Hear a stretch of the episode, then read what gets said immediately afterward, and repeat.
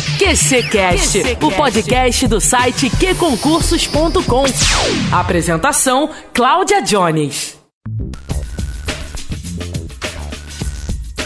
Olá, concurseiros, tudo bem por aí? Tudo certinho? Estamos chegando aqui ao nosso QCCast, hoje trazendo um desafio de direito administrativo sobre atos administrativos. Tô sabendo que você já tá mandando muito bem nesse assunto, então agora a gente vai treinar sua capacidade de raciocinar rapidinho. O áudio é bom por causa disso, né?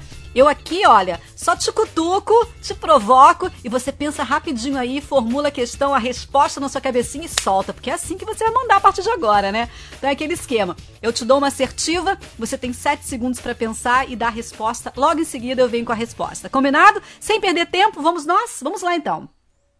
Vamos começar falando sobre extinção de atos administrativos. Exoneração de funcionário público efetivo é ato administrativo que ocorre quando o cargo por si ocupado for extinto pelo chefe do poder a que está vinculado. Repetindo, exoneração de funcionário público efetivo é ato administrativo que ocorre quando o cargo por si ocupado for extinto pelo chefe do poder a que está vinculado. Certo ou errado?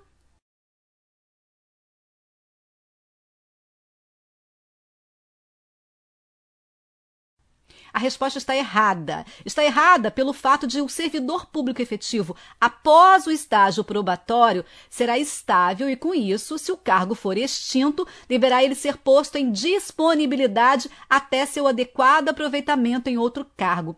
Além disso, Gente, a exoneração não é punição disciplinar e, se for usada como tal, o agente público que aplicar esta medida estará cometendo abuso de poder na, na modalidade desvio de poder. Certinho? Vamos para dois? Um exemplo de convalidação de um ato administrativo é o saneamento do vício de competência por meio da ratificação do ato pela autoridade competente. Um exemplo de convalidação de um ato administrativo é o saneamento do vício de competência por meio da ratificação do ato pela autoridade competente. Certo ou errado?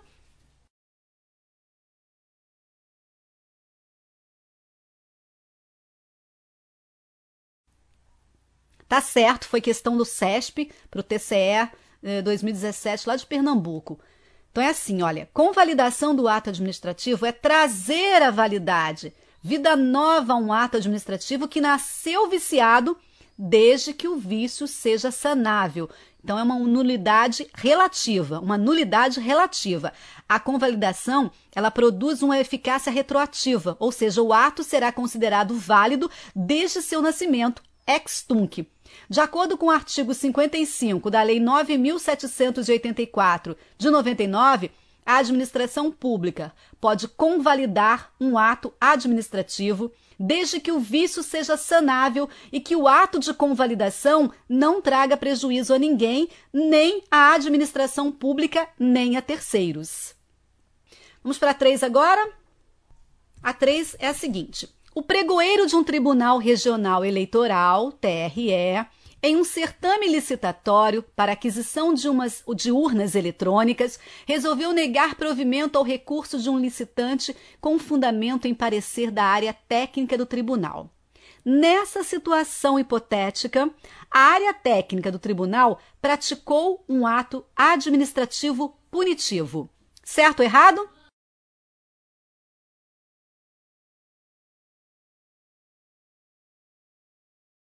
A resposta é errada, porque o ato administrativo praticado pelo tribunal, ele foi enunciativo. Pessoal, vamos lá, são cinco espécies de atos administrativos, tá?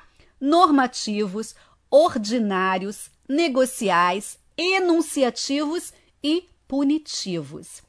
E aí eu vou pegar um comentário de um colega aqui da questão lá dessa prova, que ele fala o seguinte: dentro de cada uma dessas espécies ainda existem as subespécies, uma outra classificação que é, digamos assim, o ato administrativo propriamente dito. O parecer, ele faz parte da espécie de atos enunciativos. E os atos enunciativos são aqueles que atestam ou certificam uma situação pré-existente. Atos enunciativos igual a capa, foi um mnemônico aí de um colega, né?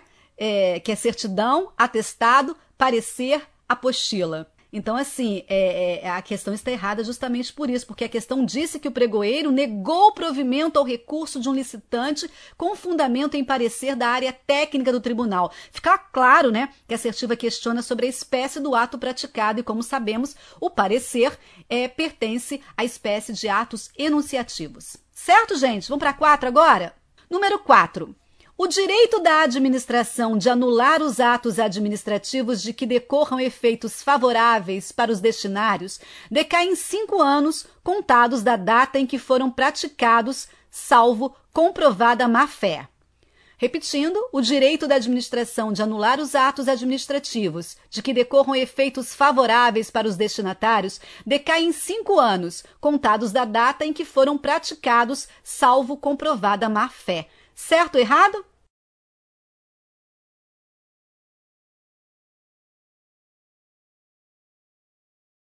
A resposta está certa, tá? E aí, eu vou pegar aqui o comentário do professor Sancler e também juntar com o professor Mário Matos, tá bom? Vamos lá então, hein? Presta atenção. A resposta é a seguinte: Prazo para anulação na esfera federal pela Lei 9.784 de 1999, artigo 54. O direito da administração de anular os atos administrativos de que decorram efeitos favoráveis para os destinatários decai em cinco anos, contados da data em que foram praticados, salvo comprovada má-fé.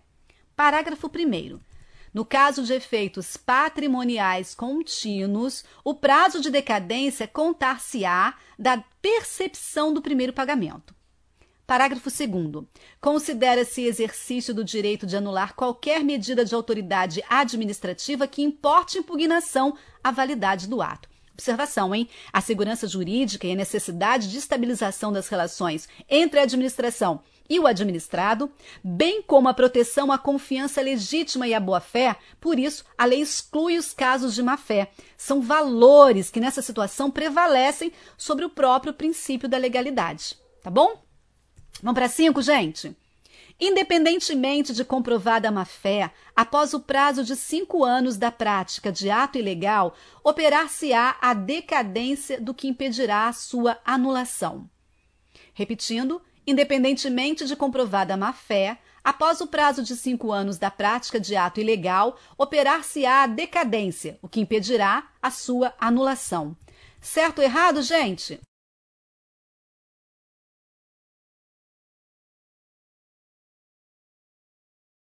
Errada. Vamos lá para o artigo 54 da Lei 9.784 de 99. O direito da administração de anular os atos administrativos de que decorram de efeitos favoráveis para os destinatários decai em cinco anos, contados da data em que foram praticados, salvo comprovada má-fé. Número 6. Quando a administração executa diretamente seus atos administrativos, até mesmo pelo uso da força, sem a necessidade da intervenção do Poder Judiciário, ela está exercendo a prerrogativa da presunção de legitimidade. Certo ou errado?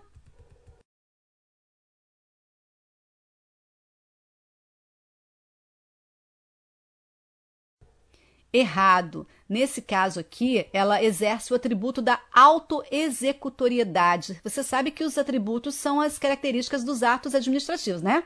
Então, a autoexecutoriedade difícil falar, né? É justamente a possibilidade que tem a administração de, com seus próprios meios, executar suas decisões, sem precisar de autorização prévia do Poder Judiciário. Presunção de legitimidade e veracidade é o único atributo que sempre está presente em qualquer ato administrativo. Ou seja, a princípio, todo ato administrativo é em conformidade com a lei. Mas ó, não se esqueça que essa presunção de legitimidade e veracidade é relativa, ou seja, admite prova em contrário. Porém, o ônus da prova cabe ao cidadão que não concordou com a prática do ato. E aí a gente vai falar o seguinte: trazer aqui um exemplo muito claro desse atributo, que é o auto de infração de trânsito, que ainda não é multa, né? Ainda. Cabe ao condutor comprovar que não houve aquela infração. E aqui eu deixo meu abraço ao professor Marcos Bittencourt, de Direito Administrativo, ele que é meu amigo querido, de quem eu basei essa fundamentação aqui. Número 7. O desfazimento de um ato administrativo cujo teor legal, válido e eficaz, porém a sua mantença não interesse mais ao poder público pode ser descrito como sendo exclusão. Vou repetir. O desfazimento de um ato administrativo cujo teor seja legal, válido e eficaz, porém a sua mantença não interesse mais ao poder público, pode ser descrito como sendo exclusão. Certo ou errado?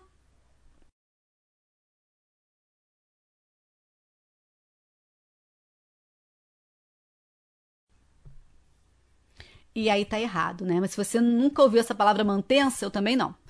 Aprendeu mais uma. Significado de mantença, aquilo que se mantém ou sustenta. É, é mais ou menos isso aqui, né? Mantém ou sustenta, sustento, manutenção, mantimento, e por aí. E eu vou pegar de novo aqui o comentário do professor Francisco Sancler, e também do Mário Matos, professor Mário Matos, tá? Vamos lá. Revogação é a retirada do mundo jurídico de um ato válido, mas que, em segundo critério, segundo o critério discricionário da administração, tornou-se inoportuno ou inconveniente. E a revogação é em si um ato administrativo discricionário, uma vez que decorre exclusivamente de critério de oportunidade e conveniência da administração que o editou, e aí configura o denominado controle de mérito que incide sobre atos válidos sem quaisquer vícios, diferentemente do controle de legalidade ou de legitimidade que incide sobre atos ilegais ou ilegítimos, anulando-os então, né? Vamos lá, número 8. A permissão é o ato administrativo mediante o qual a administração pública faculta de forma unilateral e vinculada a um cidadão exercer determinada validade perdão, exercer determinada atividade para a qual preenche os requisitos legais. Vou repetir, tá? A permissão é o ato administrativo mediante o qual a administração pública faculta de forma unilateral e vinculada a um cidadão exercer determinada atividade para a qual preenche os requisitos legais. Certo ou errado?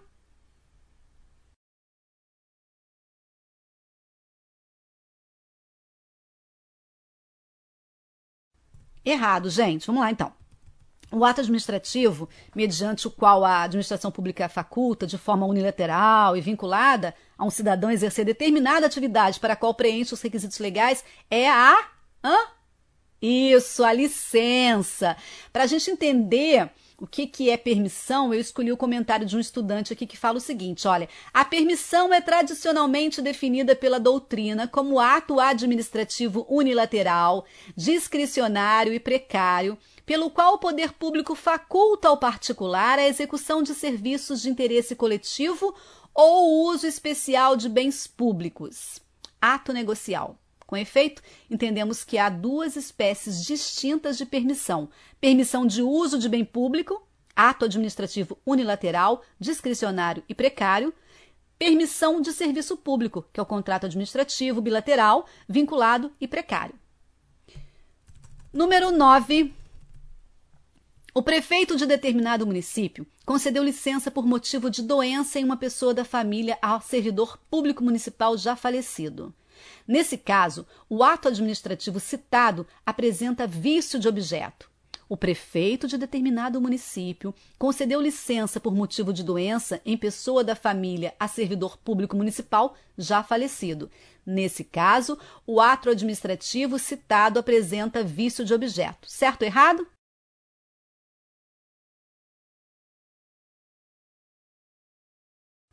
Certíssimo, tá? Nossa décima e última aqui na revogação, o ato é extinto por oportunidade e conveniência, ao passo que na anulação ele é desfeito por motivos de ilegalidade. Certo ou errado?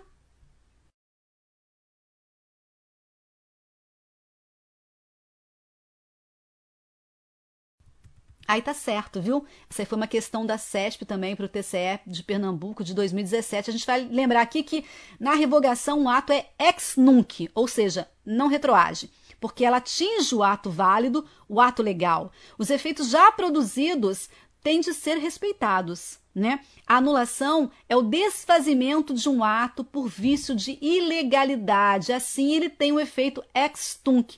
Ele produz, ela produz efeitos retroativos à data em que o ato foi praticado. Ela pode ser feita pela própria administração ou pelo poder judiciário. Ok, meu pessoal? Tudo certinho por aí? Tirou de letra, né? Sabia disso, sabia. Então fique atento aí, sexta-feira tem a minha querida amiga Nara Boechat trazendo notícias sobre o universo do concurso. Eu volto na quarta-feira que vem com mais um bate-papo aqui, ou um desafio, ou uma entrevista legal, ou um assunto bem legal para você, tá bom? Obrigada pela sua companhia, estude bastante, viu? Um beijo, até a próxima. Parado no trânsito? Não perca seu tempo. Estude onde e como quiser. Q Concursos. E aí, mais show? Disponível para Android e iOS.